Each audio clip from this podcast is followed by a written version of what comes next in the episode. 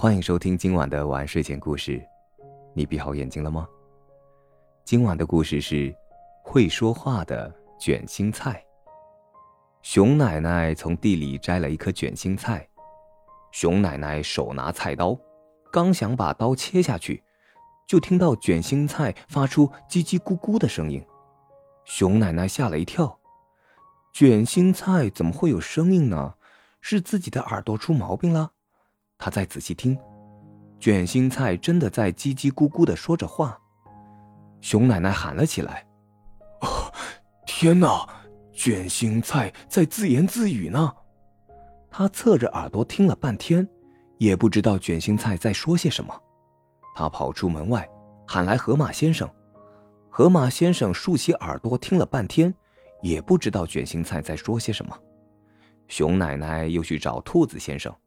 兔子先生竖起耳朵听了半天，他说：“卷心菜先生一定说的是外语，我没学过。”这时，有位青蛙大婶走过来这里，也来好奇的听听。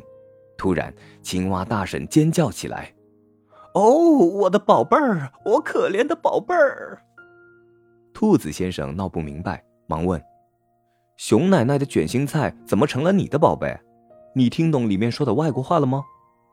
青蛙大婶说：“什么外国话呀？他根本不会说话。”河马先生说：“什么？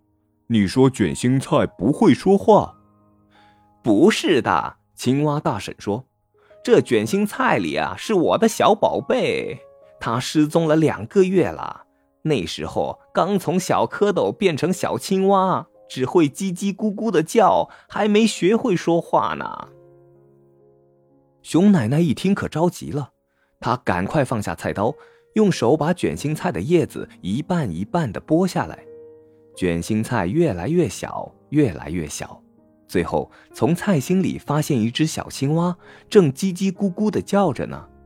原来有一天，小青蛙在卷心菜的菜心里睡觉，睡啊睡啊，就让卷心菜给包起来了，一包就包了两个月。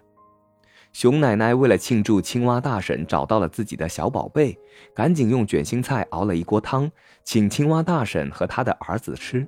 小青蛙喝完汤，叽叽咕咕的叫着。青蛙大婶说：“我的小宝贝在称赞熊奶奶做的卷心菜汤真好吃呢。”熊奶奶，谢谢你了。青蛙大婶高高兴兴的领着儿子回家了。熊奶奶呢，从此以后每逢切卷心菜。总要先拍几下，再用耳朵听听。他想，会不会有会讲话的卷心菜？这个故事告诉我们，菜里有虫。好了，今晚的故事就讲到这里。我是大吉，晚安，好梦。